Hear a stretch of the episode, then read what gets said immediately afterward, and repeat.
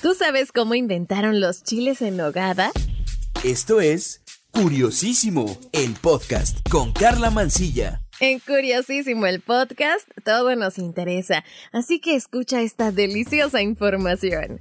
El episodio de hoy es sin duda uno de los más antojables que ha llegado a Curiosísimo. Resulta que los chiles en nogada son uno de los platillos más importantes de la gastronomía poblana y no solo eso, representan un ícono de la riqueza de la cocina mexicana, dejando al descubierto nuestras raíces mestizas que incorporan ingredientes, procedimientos y gustos europeos, mesoamericanos e incluso africanos y asiáticos. Y bien hablemos del origen de los chiles en nogada, existen diversas versiones de la leyenda. Te voy a contar una de las más reconocidas. Esta nos remite a 1821 con la culminación de la Guerra de Independencia. En agosto de 1821, cuando los insurgentes se dirigían a Córdoba, Veracruz, para firmar el Acta de Independencia, el obispo de Puebla, Antonio Joaquín Pérez Martínez, se enteró que Agustín de Iturbide atravesaría la ciudad en su camino y que además pasaría su santo, el 28 de agosto, en este lugar,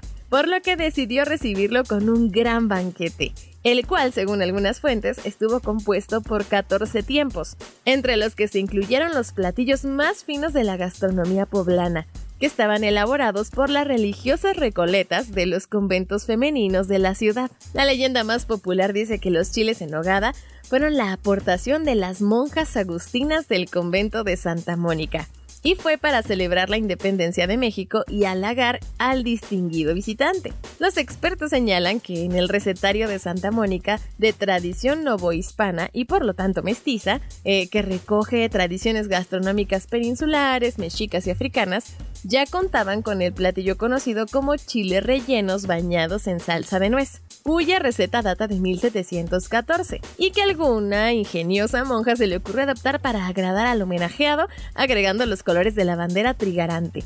Esto en la decoración, por supuesto, del plato que constaba de granos de granada y hojas de perejil. Hay que considerar que los chiles en nogada son un platillo típico de origen barroco, bueno, detengámonos un momentito para analizar los componentes de esta elaborada y rebuscada receta, que si bien ha cambiado con el paso de los años, conserva mucho de su sabor y apariencia original. Ahí te van los ingredientes, así que apúntale bien. Checa, para 12 chiles, un ciento de nuez de Castilla, medio queso, medio litro de leche, azúcar y vino al gusto, un cuarto de kilo de carne de cerdo picada, tres duraznos, cuatro manzanas panocheras, cinco peritas de leche, seis plátanos largos, seis jitomates, seis almendras, 20 pasas, 4 citrones, 15 alcaparras y 6 aceitunas, perejil, clavo, canela, cebolla y ajo. Ah, ¿verdad? Pero esto salió de un recetario de 1945. Pues observando la lista de ingredientes podemos notar en primer lugar que la mezcla de elementos dulces y salados y sobre todo aromáticos constituye la esencia misma del platillo, pues hablamos de frutas de temporada específicamente como la manzana y la pera de leche, de sabor y consistencia muy distintas a las manzanas golden y las peras Bartlett, que bueno, hoy encontramos estas en los supermercados y que muchas personas utilizan para elaborar los chiles en nogada eh, fuera de temporada. Si bien no son los ingredientes originales, en favor de la conservación y difusión de este icónico elemento de nuestro patrimonio cultural, podríamos perdonar que se hagan variantes según el paladar de los comensales, como es el caso de las aceitunas o las alcaparras que son de origen español, que además pueden no ser del agrado del paladar moderno y por lo tanto, en muchas versiones, se omite mejor el ingrediente. Otro aspecto a destacar es el uso del acitrón. Y esto te puede recordar la canción de Acitrón de un fandango, sango, sango, sabaré. ya sabes cuál, ¿no? Bueno, este es un dulce cristalizado típico. Solía ser común en ferias y fiestas locales. Además lo encontrabas en cualquier mercadito. Hoy en día ya no se vende debido a que la cactácea que lleva por nombre biznaga, se encuentra en grave peligro de extinción. Entonces su consumo y extracción ya es un delito federal. Yo te recomiendo que si ves que alguien lo vende, por favor no lo compres y en todo caso es importante reportarlo a las autoridades. Ahora pues quiero invitarte a imaginar el sabor de ese picadillo compuesto por frutas frescas, cristalizadas, secas y en salmuera que se mezclan con carne de cerdo y salsa de jitomate. ¿A poco no se te hace agua la boca? Porque a mí sí. este guiso será el relleno de los chiles poblanos, previamente tostados, desvenados y pelados, para después ser capeados en huevo batido. Aquí otro punto de gran controversia es el chile en nogada tradicional debe estar siempre capeado, lo que permitirá que absorba mejor la salsa de nuez o la nogada. Recordemos que se trata de un platillo barroco, o sea, un platillo rebuscado, y que para poder probar su auténtico sabor no podemos saltarnos de preferencia a ningún paso en su preparación. Hoy en día en algunos restaurantes se puede pedir el chile sin capear, incluso te lo ofrecen de esta forma, ya sea para reducir la cantidad de grasa en la preparación, o bueno, en específico también se puede omitir este punto para agradar a otros comensales. Hoy en día también la fama de estos chiles en hogadas se ha extendido, permitiendo que se consuman fuera de Puebla y en otras temporalidades. Cabe destacar que se le considera un platillo de temporada, pues algunos ingredientes como la nuez de Castilla y la granada, que se usa obviamente para decorarlo junto con las hojas de perejil, solo se pueden conseguir durante los últimos días de julio y esto hasta septiembre, así que mira, este curiosísimo cae justo en la temporada del chile nogada, así que si se te antoja, mira, es momento de correr por uno.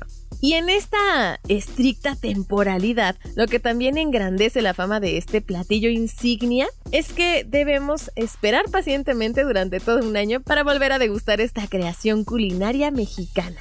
Oye, ¿de dónde saqué esta receta original? Es de el libro La típica cocina poblana y los guisos de sus religiosas, que es de eh, Salazar Monroy de 1945. Está disponible en línea o si lo quieres conseguir físico, mira, es un gran ejemplar. Oye, te voy a dar otros datos curiosos de los chiles en hogada que no sabías. Como ya te había contado un poquito, eh, los colores de este platillo no son un accidente, pues que según la leyenda eh, se deben a los colores del ejército trigarante.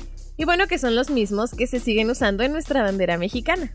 Estos son el verde, que representa la independencia y lo podemos ver en los chiles, el blanco de la nogada, que representa la religión, y el rojo que encontramos en la granada, que simboliza la unión entre los pueblos.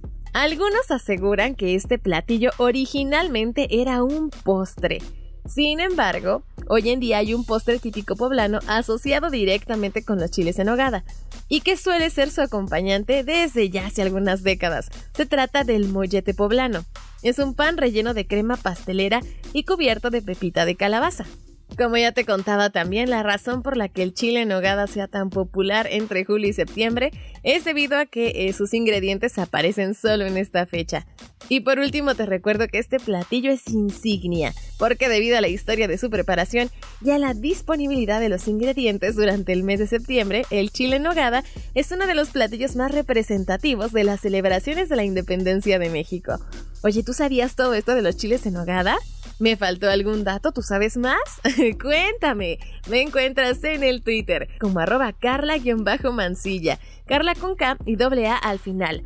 También mándame alguna sugerencia de tema o alguna otra cosa que quieres que investigue y con muchísimo gusto me pongo a trabajar en ello. Muchísimas gracias por prestarme tus oídos en otro episodio de Curiosísimo el podcast. Aquí todo nos interesa. Yo soy Carla Mancilla. Cuídate, un beso. Adiós.